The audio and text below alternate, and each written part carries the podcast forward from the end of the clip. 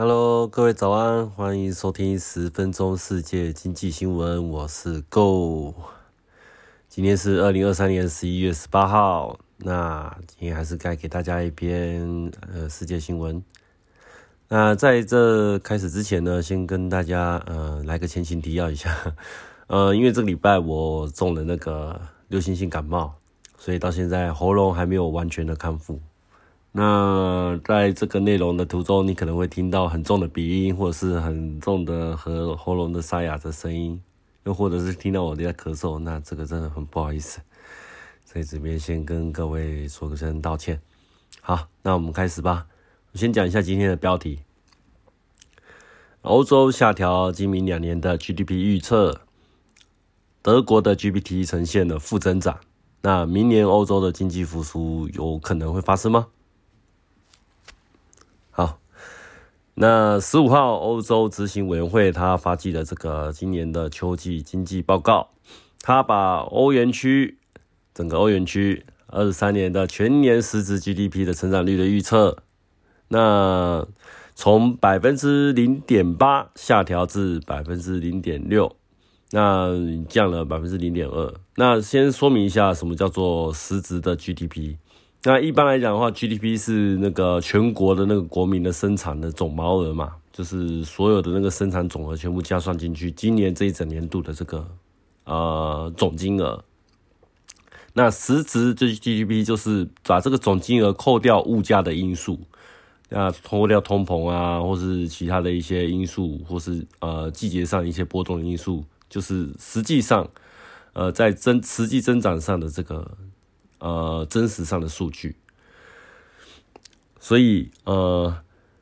那接下来除了二三年的部分做了一个下调的一个呃预测的之外呢，它同时它也把明年二四二零二四年的全年的实质的 GDP 的增长率预测呢，啊，同样的也从一点三趴下调了一点二趴，降了百分之零点一个点百分点。那今年降零点二，然后明年降零点一，那。这个其实要注意一点，要特别注意的是，呃，在今年的九月其实就已经有下调过一次，所以在这个十一月的部分的话，它这个是第二次在做第二第二次的这个下调的动作，也就是说，如今现在的这个欧盟现在的这个部分的经济的状况啊，是比年初的时候预想的还来的非常的糟糕，甚至在九月第一次下调的时候，都还没有预想到有一种呃。就是出乎九月那时候的预料之外，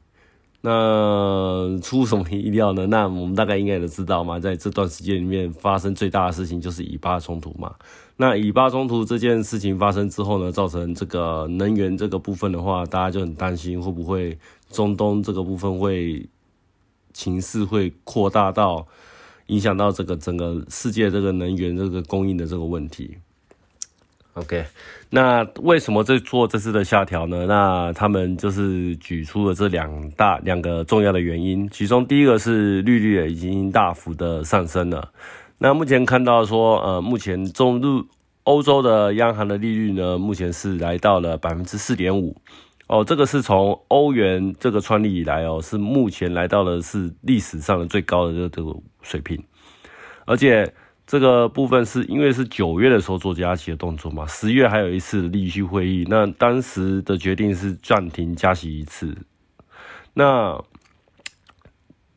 之之所以是之所以是暂停加息一次，是认为说，呃，目前的这个通胀是比起在七八月的时候已经有放缓了很多了，所以他们认为说，嗯，因为通常通常在在加加加息的时候，哦，呃，政策。金融这部分的政策，它通常不是说你今天加一息，呃，加一码或加两码，啊，这个效果就会马上呈现。它需要有一段时间去做一个，呃，让这个整个社会、整个国家、整个经济都有一定的那个发酵期间。那通常都会，呃，因为实际上欧盟其实它其实加息的速度其实跟美联储不分上下，也是之前也是加的很猛的。之前是从呃从未加息之前，他们是很几乎是零利率的这部分开始加加加加加加到现在四点五帕，所以加息速度其实也很快。那现在目前各位看起来好像是当时的判断是认为说通胀这个部分的话已经是有所降低了，所以这一次就觉得说，哎，那我们就稍微停一下，看看看看我们这个目前的利率是不是已经达到一个我们适合可以控制这个通胀水平的一个水准。好，这个是其中一个原因，就是跟当这是今年的以来，从年初到现在，利率已经做了一个大幅大幅的提升。那另外就是呃呃。就他们而言，高通胀这个部分的话，还是一个呃，针对呃他们经济一个十分担忧的一个重要的因素。那为什么呢？因为他们其实在做今年这个预判的时候呢，他们也针对物价这个部分也重新做了一个预测。他们对于整个欧元区二三年的这个全年的平均的通胀率，他们认他们的预测应该是大约是在百分之五点六。那明年呢？呃，到二四年呢的整个呃平均的这个通胀率呢，就降到百分之三点二。但是，但是，但是，欧盟它的欧盟这边的这个央行，他们的当初的这个通胀目标是维持是要到二两趴，所以你现在降到三点二八，实际上。呃，距离这个两趴的几率还是有很长一长很长的一段路要走，所以不能说说，嗯，呃，二十四年就可以保证说是可以准定，呃，完我们这个压制通胀这个任务就到此结束了，我们可以呃就可以啊松一口气了之类的，不是不是，因为通常这个最后一段路是最难走的这一段路，OK。那因为有现在目前这个呃，今年这个二零二三年这个欧盟的那个利率大幅上升的因素，还有压不没有办法压下来的通通胀这个部分的问题，所以导致说他们觉得当初九月的判断认为说今年的 GDP 可能好像，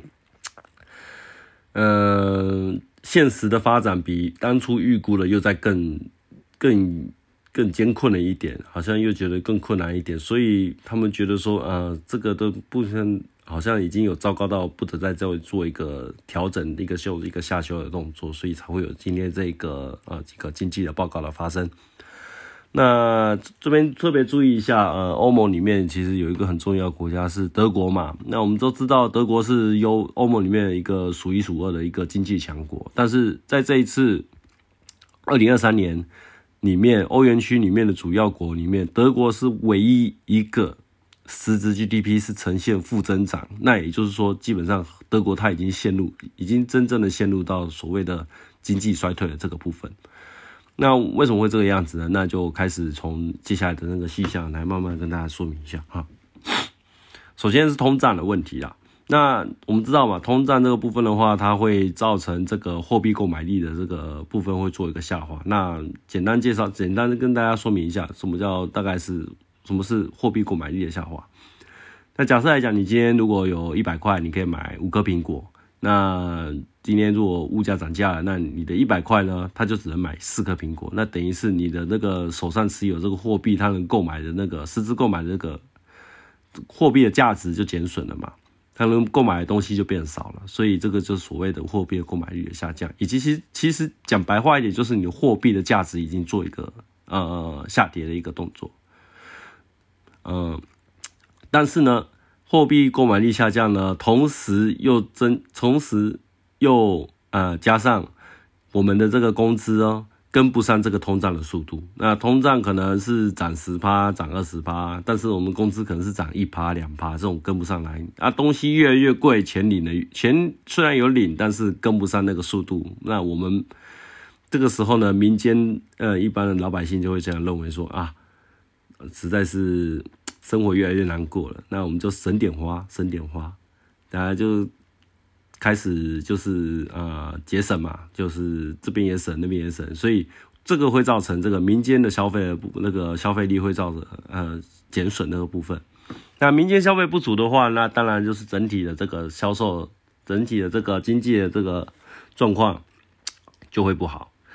那不论是需求方面啦，或者是在劳动供给力方面，因为第一个嘛，你如果这个部分。因为劳动供给力的部分呢，又要牵扯到之前疫情的部分。那疫情造成的这个呃数百万计的人的呃，可能是因为疾病导致他们可能没有办法正常的工作，或是正是或是他们已经过世这样情况。导致了现在目前的欧洲，其实不止欧洲，全世界的人都是呃缺乏这个劳动力嘛，这个是在世界上是不能普遍的。在缺乏劳动力的情况下，那供给这个部分的话，它会下降。然后因为通膨的原因，造成民间的消费也下降，所以在需求部分也拉低了，所以整体的这个整体的经济活动就整个就缩小，供给跟需求整个都缩小，那整个量体也会跟着一起缩，那就会造成呃经济规模就会慢慢的变变冷嘛，从热络开始变一一口气做一个降温的一个动作，那特别是特别是。以德国来讲，德国它的那个主要的那个 GDP 的贡献值是最高的，是以工业制造业为主嘛。像你跟其他国家比起来的话，像西班牙它就不一定嘛。西班牙主要很有可能它的观光可能是呃，可能是占比较大的一部分。像希腊也是，希腊也是观光占一大部分。意大利可能也算是吧。那德国的话，主要是因为它德国工业实在是非常的强大，所以国德国其实是占了这个以德国的这个全民 GDP 的这个部分的话，是占一个相当大的一个部分。那由于受到那个供应链的紧张，然后能源危机，能源危机就是基本一般来讲，我们讲的那个俄乌战争的这个部分。那特别是。呃，俄罗斯这个部分的话，因为俄乌战争它是一个入侵国嘛，所以欧盟跟美国这边做一个对俄罗斯个制裁，就是说我们不向你购买那个原油跟天然气之类的。那那时候就啊惨了，因为其实欧洲其实针对这个俄罗斯的这个原油跟天然气，其实是依赖是相当重的，而且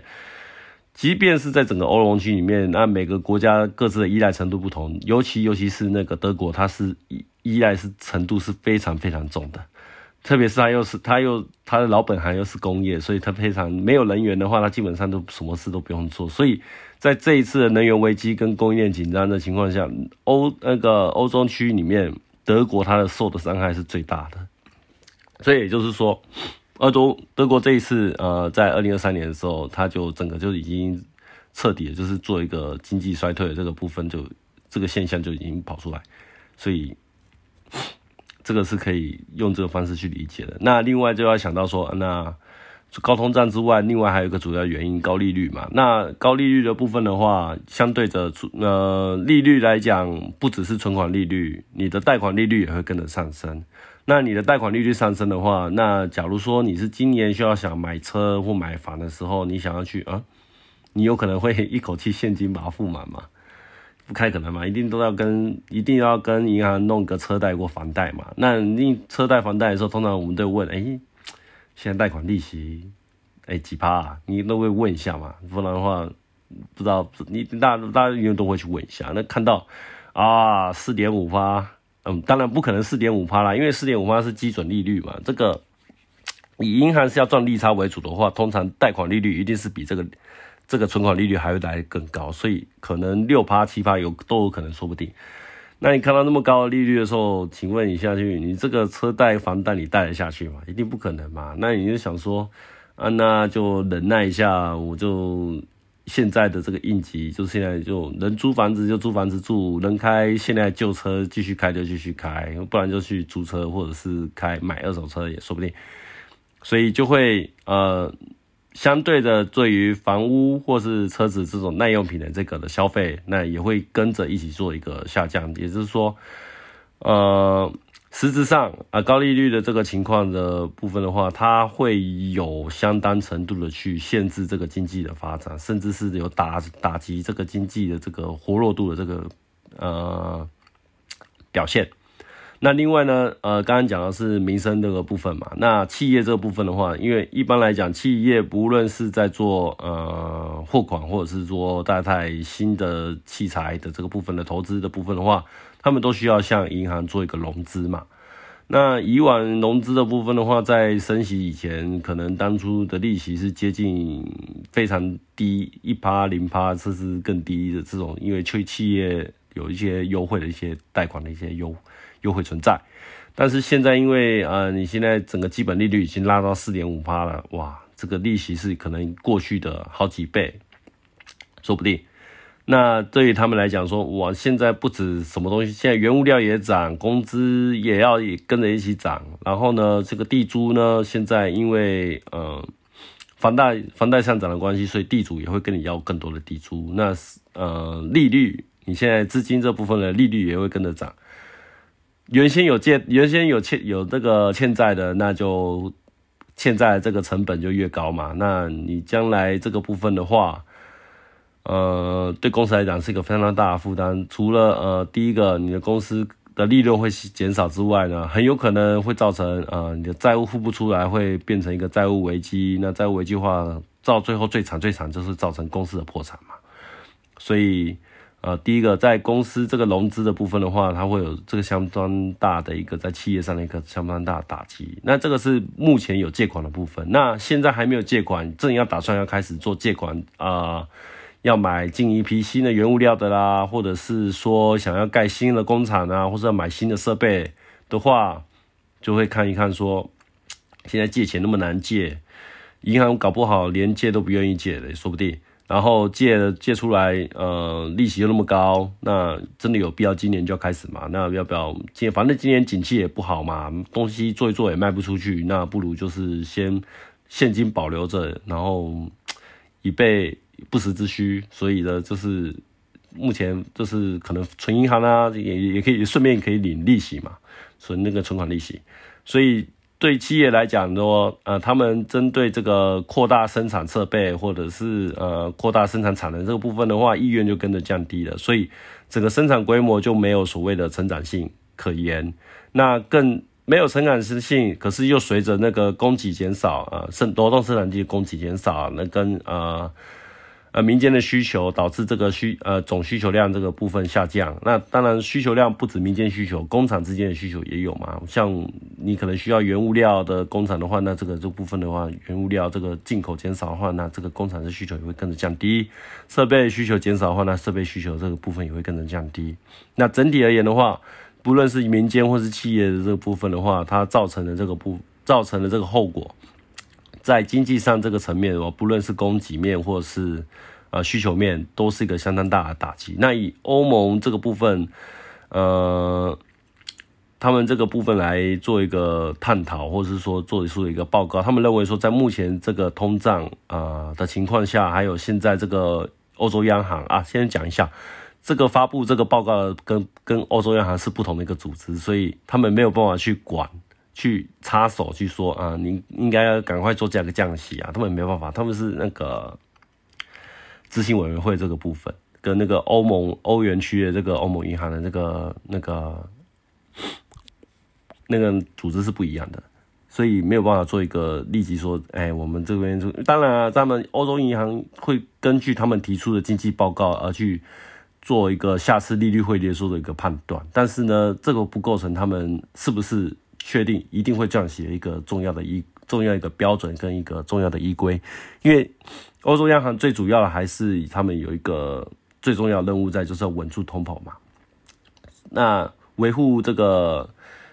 呃维护经经济稳定这个部分是次要任务。那以央行最主要任务来讲，如果今天这个物价它没有办法做一个稳定的这个控制的话，那即便是经济再差，他们也应该没有办法是说可以呃撒手去做一个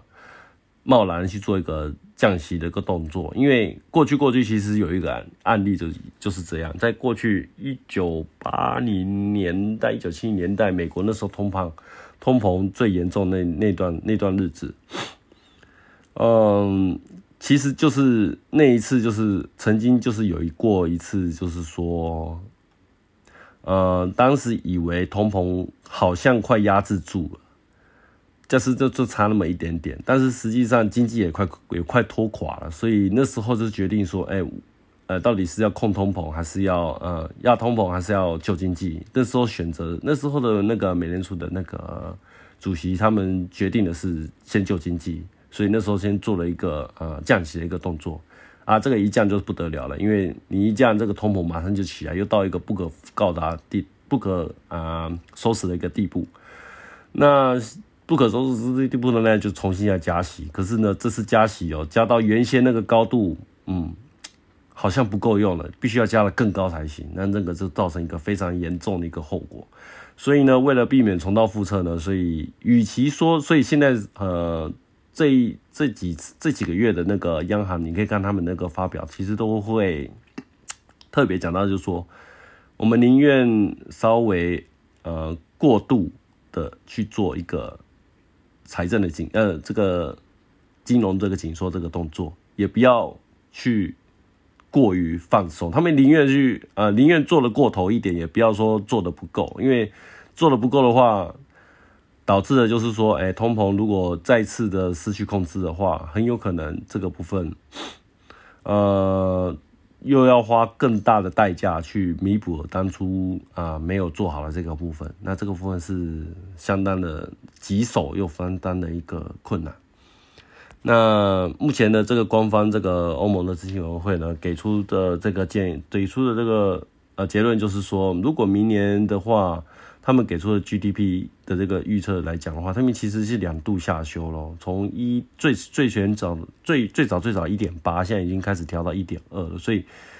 明年是不是真的能做经济复苏呢？他们其实是在这个部分的话，已经做了给了一个非常当保守的一个看法，也就是说，嗯。应该是不太可能，但是应该也不会糟，也不会太糟，就是很平稳、很平稳的一个低空飞过的一个情况，应该是目前明年这个欧洲啊很有可能的一个经济的一个状况。那我们就看看明年这个部分的那个通膨这个通胀率能不能像现在一样，能够继续维持这个下行的这个呃趋势去走。然后不要有任何的突发的事件，例如说又有什么的石油危机或是什么样的一个经济的风暴啊，突然爆起来的话，那个又是一个新的那个 新的一个经济的惨状，说不定啊啊！那今天的分享都跟大家做到这边为止啦，那谢谢大家收听，拜拜。